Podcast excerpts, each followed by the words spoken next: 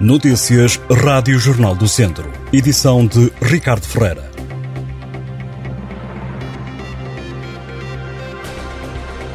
A Conservatória do Registro Civil e Predial de Santa Combadão está sem luz desde o início da tarde desta quinta-feira. A eletricidade foi cortada e apanhou de surpresa os sete trabalhadores e, sobretudo, as pessoas que se dirigiram ao serviço público instalado no Palácio de Justiça de Santa Combadão e que deram com o nariz na porta. Sem energia, os trabalhadores estão impedidos de trabalhar e de braços cruzados, nem os telefones funcionam. Os utentes ficaram surpresos e indignados com a situação. Na porta da conservatória está o aviso: não existe energia elétrica. Por esse motivo, estamos encerrados. A Rádio Jornal do Centro aguarda explicações da E-Redes, também do Instituto, dos Registros e do Notariado. As câmaras de São Pedro do Sul e Tabuaço pediram à entidade reguladora dos serviços de águas e resíduos, a ERSAR, para aumentar as tarifas da água. A notícia avançada pelo jornal digital ECO. A ERSAR revela que, face à situação de seca, os dois municípios do distrito, bem como as autarquias de Mogador, Vila Nova de Foscoa e Meda, pediram para aumentar os preços atualmente em vigor. A entidade reguladora acrescenta que, nos casos de São Pedro do Sul e da Meda, os novos tarifários já tinham sido aprovados e entrado em vigor.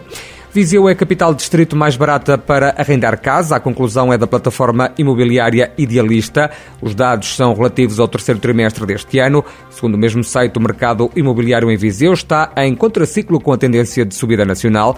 Nos últimos três meses, os preços na cidade de Viseu caíram 3,5% face ao trimestre anterior.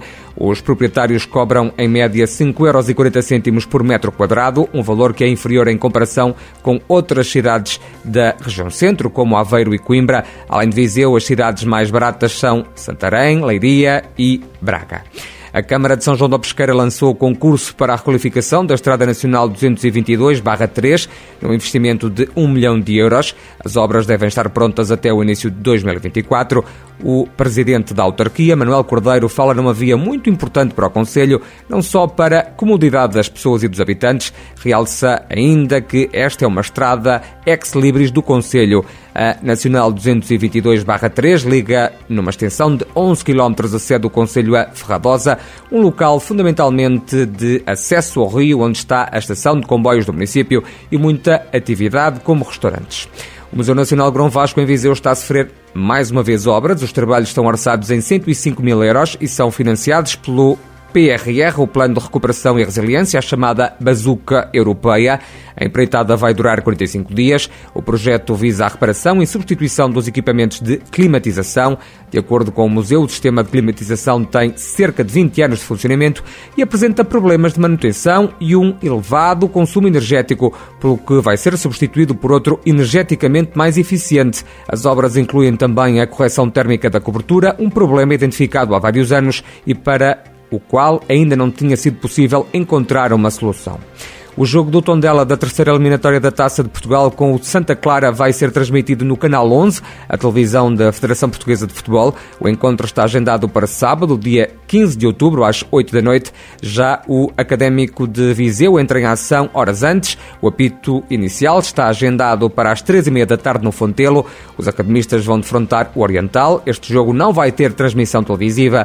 A terceira eliminatória da Taça de Portugal começa a jogar-se a 14 de outubro. Só termina termina no dia 16. O primeiro jogo é o Amora Estoril, o último é o Anadia Futebol Clube do Porto. E o Termas Hockey Clube perdeu com o Hockey Académico de Câmara por 4-3. O clube sampedrense chegou a estar a perder por 3-0, conseguiu reduzir para 3-2, mas saiu derrotado do jogo em Valdecambra. Daniel Homem, através de livre direto, reduziu para 3-1.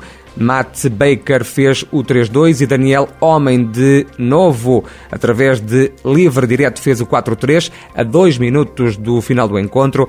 Em cima do apito final, a equipa de São Pedro do Sul teve a chance de empatar o encontro, mas Daniel Homem não converteu o terceiro livre direto que teve no jogo.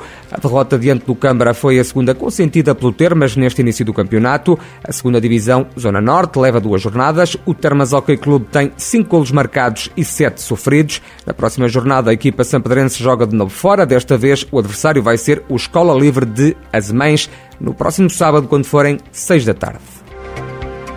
Estas e outras notícias em jornaldocentro.pt